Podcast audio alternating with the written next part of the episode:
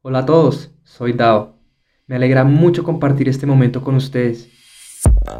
Bienvenidos a mi podcast, Llega al Interior, donde te comparto información, consejos y herramientas para tu conocimiento interno y también hablamos sobre espiritualidad, crecimiento personal y meditación. Suscríbete a este podcast y recuerda quién eres realmente. Todos los lunes y viernes, nuevos episodios en Spotify, Anchor.fm y próximamente en iTunes y Google Podcasts.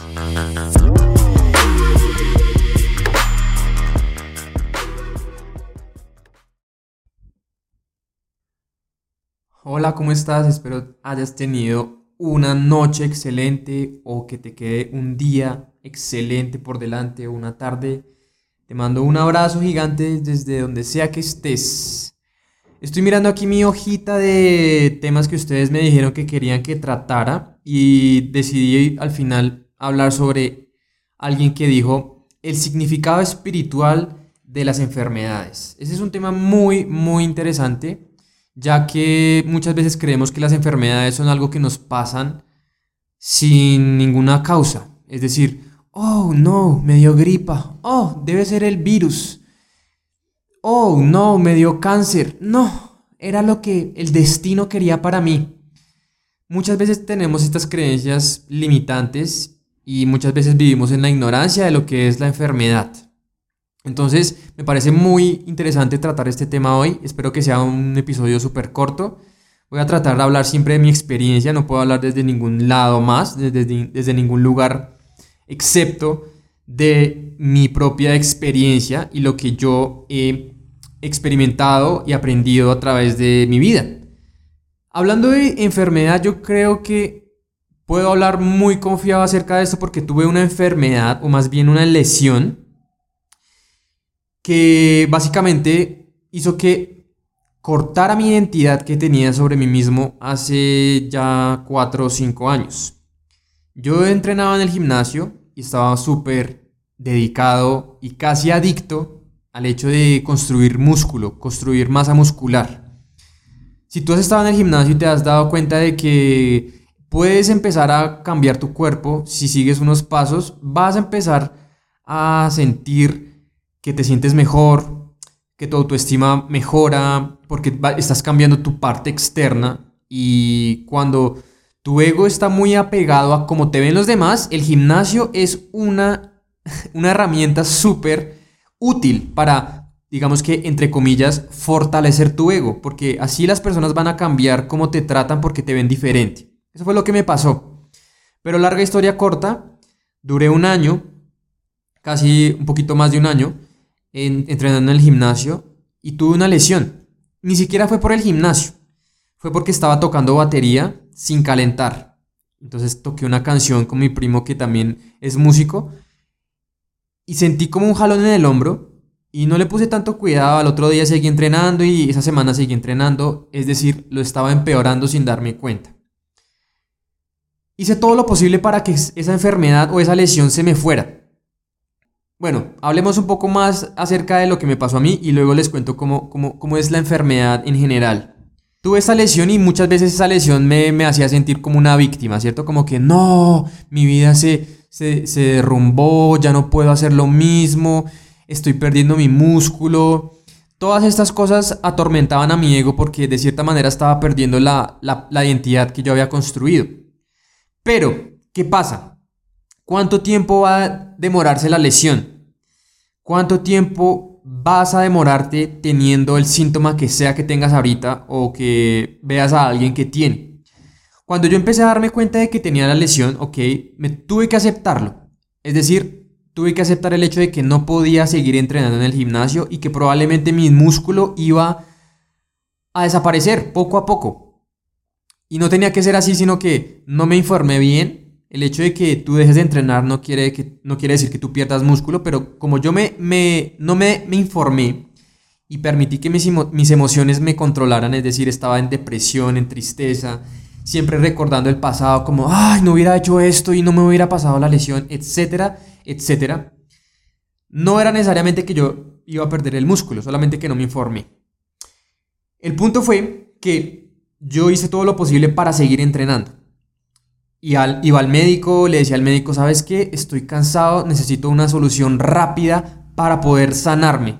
El médico me dijo, no puedo hacer eso, Diego. Tú no estás en tal situación como para que yo te inyecte algo el cual se supone que te cura automáticamente. Sin embargo, yo dije, no me importa, Doc.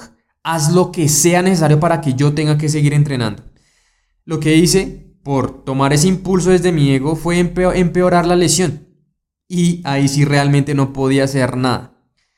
Luego empecé a darme cuenta, empecé a leer libros, más que todo. Digamos que el libro que me cambió fue Conversaciones con Dios, el libro 1, que habla un capítulo sobre las enfermedades y que Neil, que es el autor, le pregunta como, ok, ¿qué tengo que hacer para solucionar los problemas de salud que tengo actualmente? Entonces, ese libro y ese capítulo cambió mi paradigma y me puso en conciencia de lo que era realmente el dolor, las lesiones, las enfermedades. Me di cuenta de que la lesión era inevitable, es decir, el dolor es inevitable, vas a sentir dolor, pero el sufrimiento es opcional, el sufrimiento es causado por las opiniones que estás o que está diciendo tu mente frente a la situación, a la enfermedad o a la lesión.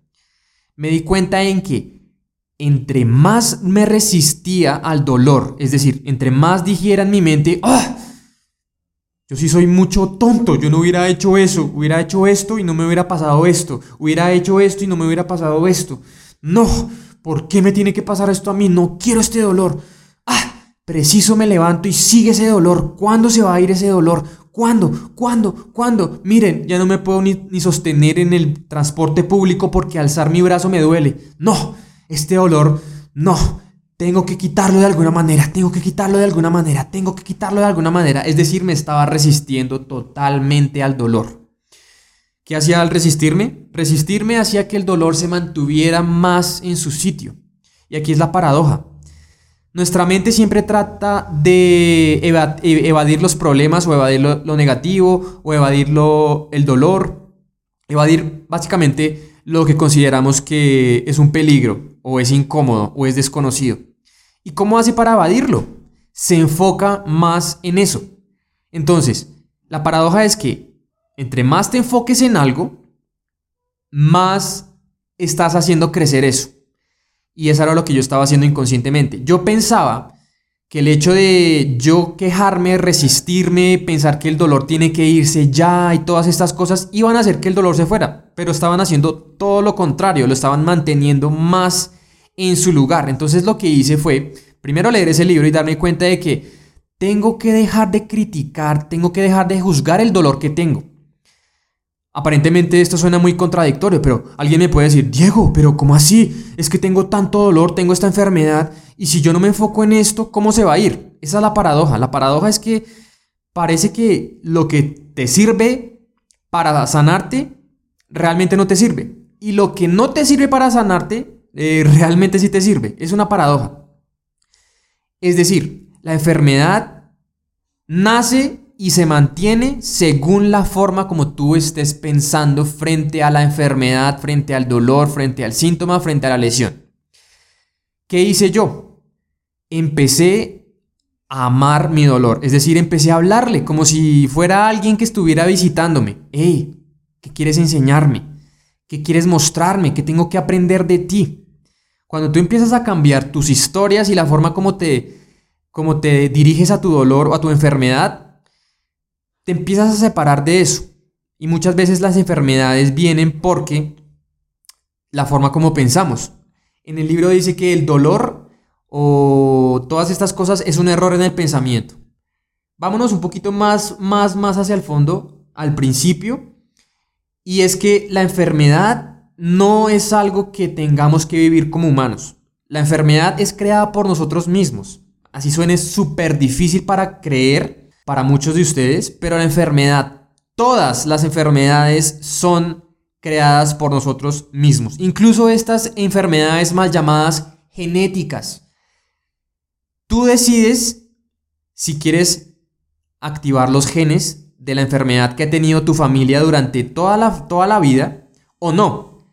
Tú decides si quieres enfermarte de gripa, tú decides siempre si la enfermedad es parte de ti. Como decía el, gurú de Yogananda, la, la imaginación es la puerta por donde entra la sanación y también entra la enfermedad.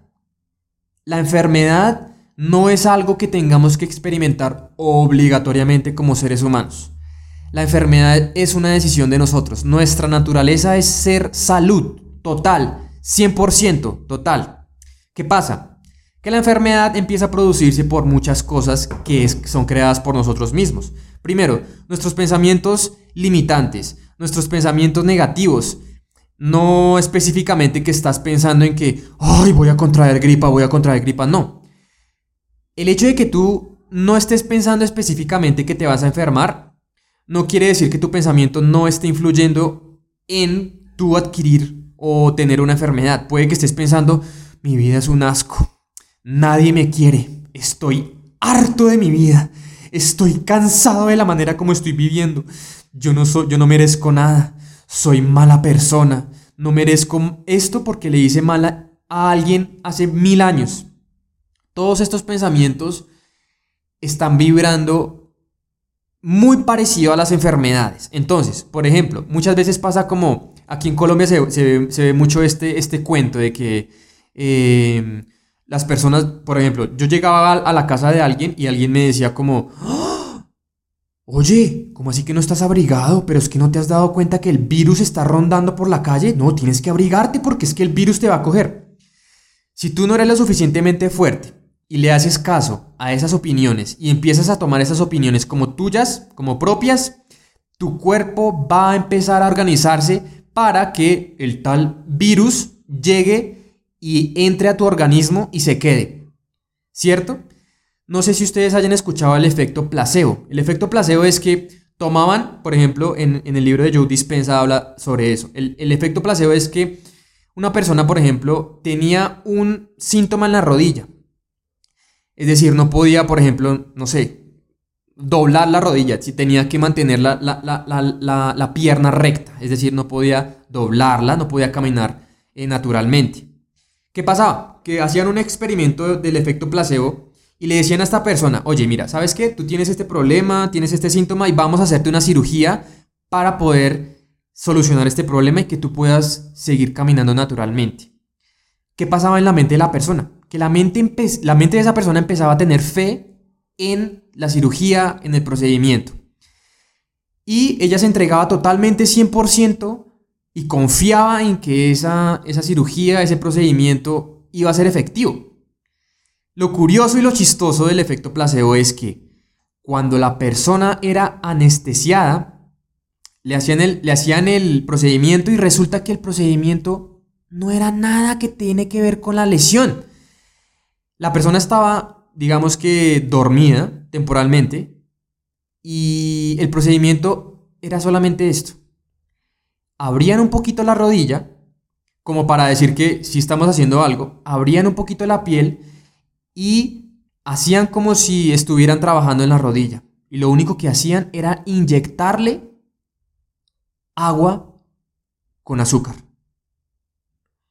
Y de milagro Después de que la persona salía del procedimiento, la persona se curaba de esa, de esa lesión. Obviamente nunca le decían nada. Querían mantener, digamos que, con esa mentira, entre comillas, de que te vas a sanar porque te vamos a hacer un procedimiento. El experimento lo único que probaba es que si tú crees que te vas a sanar, te vas a sanar. Aún así, el procedimiento no tenga nada que ver con tu síntoma, como la rodilla. Uno pensaría que tenían que moverle el hueso y tenían que, no sé, limarle el hueso para que la rodilla pudiera funcionar normal y naturalmente, pero lo único, lo único y lo único que le hicieron fue inyectarle una, una inyección salina o de azúcar, no me acuerdo qué era. Y la persona se curaba. ¿Qué pasa acá? Que la mente se empezaba a organizar según la imaginación, según la fe. Entonces, Todas las enfermedades primero son creadas en tu pensamiento. Todas. Si tú no pensaras de la manera como piensas ahorita, no tendrías la enfermedad que tienes ahorita. Probablemente estás enfocado mucho en la enfermedad, tus creencias te apoyan el hecho de que tienes que estar enfermo, es que mira a, tus, mira a tu familia, mira a tus hermanos, ellos son igual, tienes que enfermarte. Todo es producto de tu pensamiento. Como tú pienses, así va a ser tu salud. Es literal. Tu salud es un reflejo directo de, cómo estés pensando. Si estás pensando en, en cosas como, ay Dios mío, parece que me está doliendo la garganta. Yo creo que me voy a enfermar la otra semana. Pues imagínate qué está haciendo tu cuerpo. Tu cuerpo está preparándose para enfermarse en una semana. Y eso es lo que dicen. Ay, no, no sé, amigo, es que yo siento como que me está doliendo la cabeza, yo creo que me va a dar migraña. Pues ¿qué está haciendo tu cuerpo? Preparándose para que te dé migraña. El pensamiento es la causa primordial de la enfermedad. Si, si nos enseñaran a pensar solamente en salud, en abundancia, en prosperidad, en cosas que nos gustan y que merecemos y que realmente son nuestro derecho de nacimiento, no le daríamos espacio a ningún pensamiento que esté diciendo cosas de enfermedad. Si entendiéramos y reconociéramos y recordáramos el poder del pensamiento, nunca pensaríamos un pensamiento de enfermedad, ni siquiera por un momento. ¿Por qué pensarías algo que no quieres experimentar? Y aún así, la sociedad nos enseña como, oh, te vas a enfermar, hay pandemia mundial, todos asustados, oh, hay un virus que no sé qué, oh, todos asustados. Pues, ¿qué pasa? Que tú le estás dando el espacio a ese virus para que entre a tu organismo. Tú le estás, abriendo la puerta a la enfermedad y le dices, por favor, sigue, te estaba esperando durante 20 años. Todo es cuestión de cómo piensas. Literal, es así de, sencillo. No te lo puedo decir más sencillo. Es como piensas. ¿Qué hice yo con esta enfermedad o esta lesión que tuve? Empecé a cambiar mi pensamiento. Empecé a dejar de ser víctima. Empecé a dejar de quejarme de este dolor. Empecé a aceptarlo. El dolor está ahí, tengo que aceptarlo, tengo que mirarlo, tengo que irme hacia, la, hacia, hacia lo que no quiero sentir. Cuando tú empiezas a, a mirar, las cosas desaparecen. Recuerda esto siempre, lo que resistes, persiste, y lo que miras, desaparece. Mirar en este sentido es aceptar, mirarlo, sentirlo, sentir el dolor, empezar a sentir el dolor y luego tienes que hacer un esfuerzo consciente y deliberado para empezar a elegir pensamientos de salud. Aquí te dejo algunas afirmaciones que puedes usar que yo he usado y que he venido usando desde mucho tiempo, que me di cuenta de que si yo repito una afirmación bastantes veces y la combino con una emoción, esa afirmación y ese mensaje de esa afirmación va a llegar a mi subconsciente y mi subconsciente va a empezar a actuar según esa nueva, esa nueva afirmación. Entonces, puedes decir algo como, yo soy la gran abundancia de Dios hecha visible ahora mismo y continuamente para mi uso. Yo soy la salud perfecta que se manifiesta en cada órgano y célula de mi mente y de mi cuerpo en este mismo momento. Yo soy la poderosa energía electrónica que corre, llena y renueva cada célula de mi mente y de mi cuerpo en este mismo momento. Y recuerda, no sirve de nada repetirla cinco veces, tienes que repetirla durante años, hasta que esa afirmación llegue hasta a, a tu subconsciente y empieces a ver los resultados de tú haber repetido muchas veces esa afirmación. Repetirla cómo? Repetirla en voz alta o repetirla mentalmente.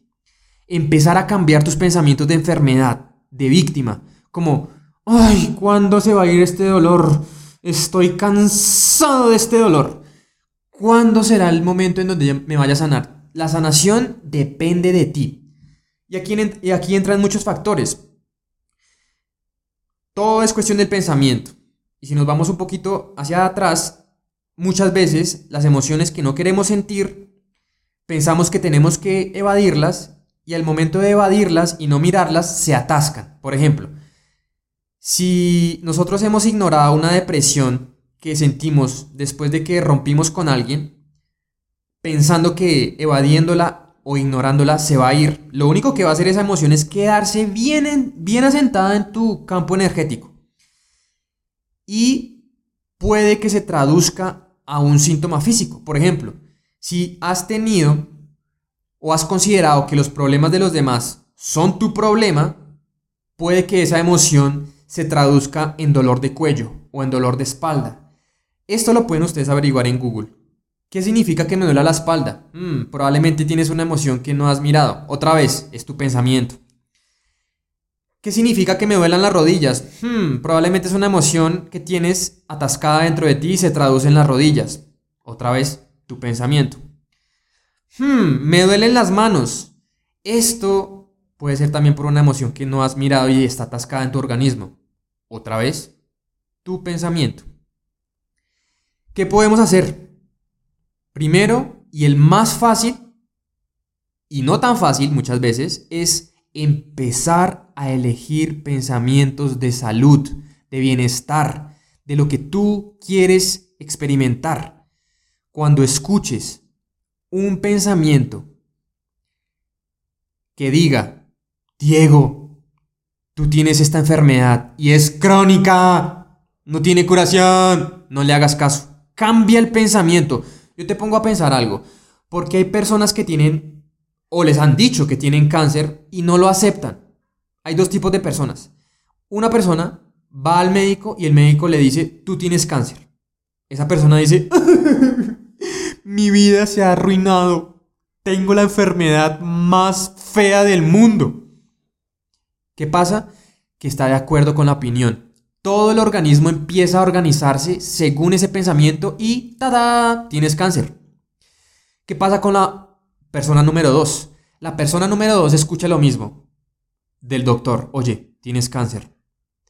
Y la otra persona dice, ok doctor, esa es tu opinión. Yo decido si le hago caso o no. Voy a hacer todo lo posible para informarme y educarme y seguir los pasos de las personas que se han sanado del cáncer.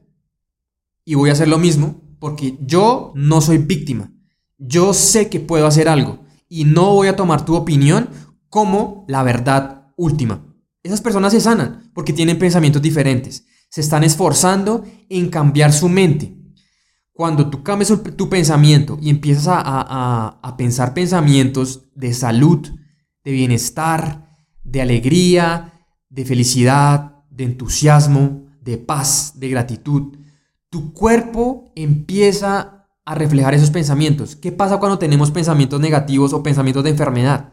Que nuestro, nuestro cuerpo baja la vibración, nuestro sistema inmune se debilita y somos mucho más propensos a contagiarnos de lo que sea o a tener una enfermedad o una lesión. Y casualmente eso es lo que está pasando. Si las personas siguen viendo lo único que nos dicen los medios, que solamente negatividad, contagios, etcétera, etcétera, etcétera, todo lo malo, pues, ¿qué pensamientos vas a tener durante todo el día? Pensamientos de enfermedad, de contagio, de que el mundo es un asco, de que todas las personas están contagiadas, de que tienes que envolverte en plástico para no poder contagiarte del virus. Tu cuerpo va a bajar su sistema inmunológico para que tú, paradójicamente, seas más propenso a contagiarte de estas porquerías y todas estas mierdas que nos muestran los, los, medios. ¿Qué es lo mejor que puedes hacer? Empezar a tener control sobre tus pensamientos, solamente pensar pensamientos de salud. Y cuando escuches un pensamiento que no es de salud, solamente obsérvalo, eso no eres tú, es un patrón, es un programa que aprendiste, empieza a instalar otro programa, empieza a pensar pensamientos de salud, empieza a alimentar tu cuerpo de manera mejor. Deja de comer cosas que no le hacen bien a tu salud. Porque si estás pensando negativo y al mismo tiempo estás comiendo solamente comida chatarra, pues va a ser mucho más sencillo para que tu cuerpo se contagie o tenga algún tipo de enfermedad. La respiración. La respiración, la forma como tú respiras tiene un efecto directo en tu salud. Si nunca, has respirado conscientemente, y nunca le, has nunca le has puesto atención a la respiración porque consideras que la respiración es algo tan natural que para qué ponerle cuidado, te invito a que tomes un tiempo en tu día todas las mañanas para que respires profundamente. El oxígeno y la respiración profunda va a hacer que tu cuerpo se alcalinice y un cuerpo alcalino no le pueden entrar enfermedades. Por otro lado, un, un cuerpo ácido, es decir, que no tiene oxígeno, que tiene o ha tomado los nutrientes de comidas chatarras o comidas perjudiciales y solamente se la, se la pasa pensando pensamientos de enfermedad, de negatividad, de estrés, de odio, de rabia, pues ese cuerpo ácido y con todas esas condiciones va a ser mucho más fácil que tenga una enfermedad. El punto de esto es que la enfermedad no es algo que te pasa así como así. Tú la has creado a un nivel consciente o inconsciente. Entonces, aquí no existen víctimas. Otra vez, y podemos irnos también a la genética. Ay, Diego, pero es que tú no sabes lo que trae mi familia. Mi familia trae estos genes, entonces a mí me tocó aguantarme esto y no puedo hacer nada porque así es la vida de mi familia. Nada de eso. Te invito a que investigues acerca de la epigenética. Te invito a que investigues los, los temas y los libros de Bruce Lipton, de todas estas personas, Joe Dispensa, de Greg Braden. Todos ellos son científicos, neurocientíficos. Se han dedicado a la epigenética, la neuroplasticidad, la neurociencia. Todos han dicho lo mismo. Si, si tu familia tiene genes de tal enfermedad, no significa que tú también tengas que tener esa enfermedad. O sea, los genes están ahí. La activación de estos genes depende de ti. Por ejemplo, nacen dos gemelos y un gemelo resulta que se activó los genes, no sé, del Alzheimer, pero el otro no. ¿Cuál es la diferencia? Que uno decidió inconsciente o conscientemente activar esos genes y el otro no. No hay nada como, ay no, esto es el castigo, esto es, no puedo hacer nada por cambiar, es genética. Nada de eso. Yo sé que esto puede sonar para muchos como muy difícil de creer, pero no me crean. Investiguen. Epigenética. Greg Braden, Bruce Lipton, Joe Dispensa. Todas las enfermedades comienzan en nuestra mente. Si nosotros cuidamos nuestra mente, si nosotros tenemos pensamientos armoniosos, si nosotros tomamos agua, nos hidratamos, si nosotros mantenemos em, prácticas que nos ayuden a liberar el estrés, todas estas cosas, alimentación, eh, mirar las creencias, empezar a cambiar nuestras creencias, todo esto puede ayudarnos a que nuestro cuerpo se mantenga en un estado alcalino y nada pueda entrar. Muchas veces pensamos que, oh no, los gérmenes están en el aire y van a entrar a mi cuerpo. Mira, tenemos gérmenes en todo lado. En tu sábana, en tu almohada, en tu cepillo de dientes, en tu lavaplatos, en tu inodoro. Todos los gérmenes están por todos lados. ¿Qué pasa? Que nuestro sistema inmune dice, no te preocupes, yo estoy a cargo, tengo todo bajo control. ¿Qué pasa cuando tú le dices a, tu sistema inmune que hay algo que sí puede entrar y te enfocas solamente en eso y los medios te están diciendo que esto es, esto es la verdad, tienes que cuidarte, cuidar a las personas adultas, etcétera, etcétera, etcétera. Bueno, eso es otra cosa. Hay personas que realmente no tienen un sistema inmunológico fuerte y a esas personas son las que deberíamos cuidar de primeras. Pero si tú eres joven y permites que las opiniones de los medios te digan cómo es como tienes que actuar para tu salud y tu bienestar, vas a dejar que esas personas solamente te manejen. Los gérmenes no importan, lo que importa es el ambiente, o sea, tu cuerpo. Tu cuerpo, el ambiente se compone de qué pensamientos estás teniendo, qué emociones estás teniendo constantemente, cómo es tu alimentación. ¿Te hidratas seguido? ¿Comes frutas? ¿Comes verduras o solamente comes comida chatarra? Todas estas cosas hacen que el ambiente de nuestro cuerpo sea estable y esté preparado para cualquier cosa. Y entonces alguien me dice, pero es que este, esta nueva enfermedad que está en el aire, que nos toca ponernos bozal, el sistema inmunológico nunca la había tenido. Por lo tanto, el sistema inmunológico no sabe cómo manejarla. Tonterías. Sí, son tonterías. tu sistema inmune está preparado para todo. Sin embargo, si tú no estás consciente de los pensamientos que estás teniendo y todas estas cosas que acabo de nombrar, pues así sea una gripe estúpida, te va a entrar. Para terminar, te voy a dejar seis formas que puedes hacer para tener una salud perfecta y una curación natural. Primero, el oxígeno. Tienes que oxigenar tu sistema. Por eso es que les digo, la respiración profunda, lenta y larga va a hacer que su sistema se oxigene y todas las células que no, que ya estén, digamos que mm, muertas, empiezan a liberarse a través de tu exhalación. Dos, el agua, la hidratación del sistema. El agua y nosotros somos seres electromagnéticos. El agua es electricidad. Cuando tú tomas agua, lo ideal sería por ahí 8 vasos al día de agua.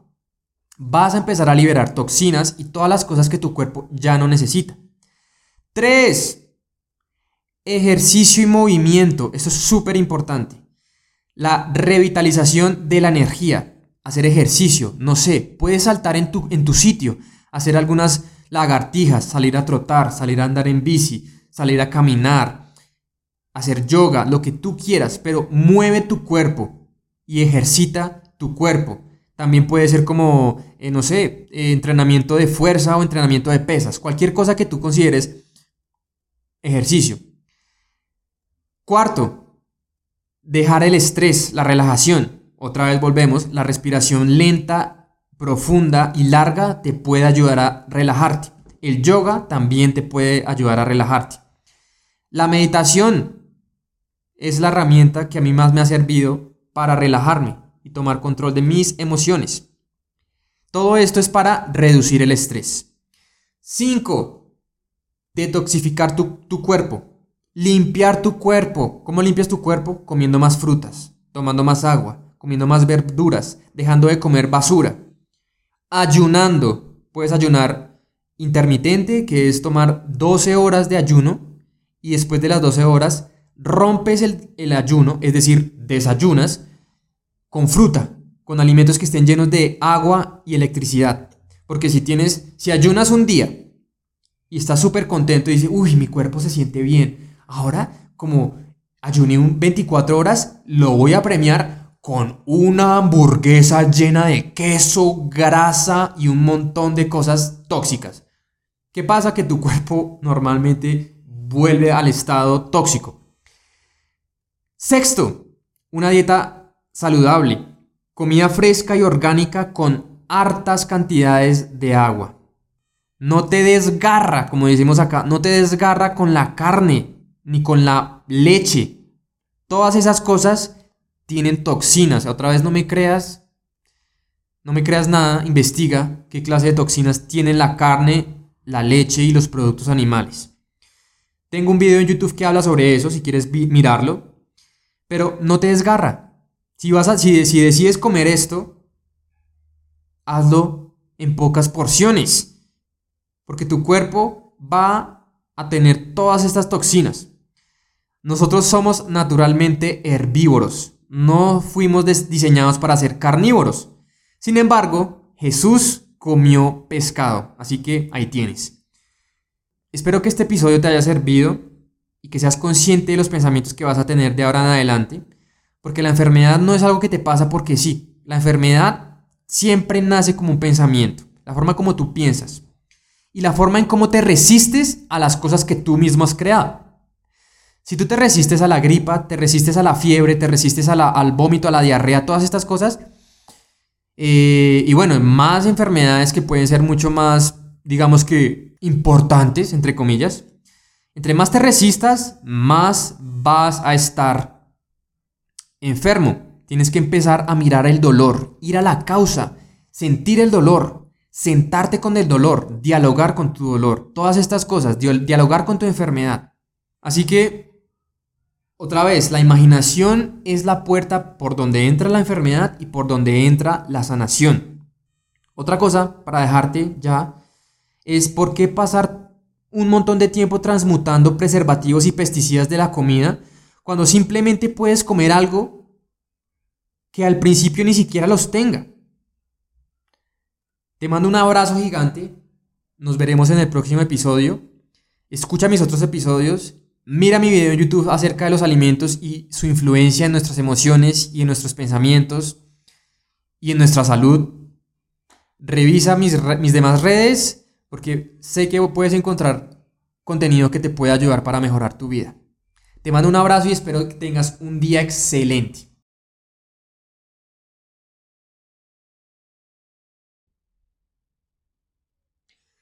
Y tenemos que entender algo que probablemente ya sepamos. Toda enfermedad es creación de uno mismo. Incluso todos los médicos de ahora están empezando a ver que la gente crea sus propias enfermedades. La, la, mayoría de las personas lo hacen de un modo totalmente inconsciente, es decir, ni siquiera saben que lo hacen. Y entonces, cuando están enfermos, no saben qué les pasa. Parece como si algo les hubiera acontecido, algo de afuera tuviera control sobre su salud en lugar de haberse hecho eso a ellos mismos. Esto ocurre porque la mayoría de las personas van por la vida inconscientes. Y no solamente a lo que se refiere a la salud y a sus consecuencias. Fuman y luego se sorprenden porque tienen cáncer. Ingieren animales y grasas y luego se sorprenden porque tienen las arterias obstruidas. Se la pasan estresados, preocupados, malgeniados y luego se dicen, oh, no, ¿por qué me dio un infarto? Todas estas cosas son creación de uno mismo. Esto fue Llega al Interior. Comparte este episodio con alguien que pueda necesitarlo. Te invito a seguirme en las redes. Me encuentras en Instagram como arroba diegodao1, en Twitter como arroba DiegoDao11, en TikTok y YouTube como Diego Dao. Suscríbete para estar pendiente de nuevos episodios. Todos los lunes y viernes hablamos de más temas y experiencias. Recuerda, cambio interno conectado al externo. Adiós y namaste.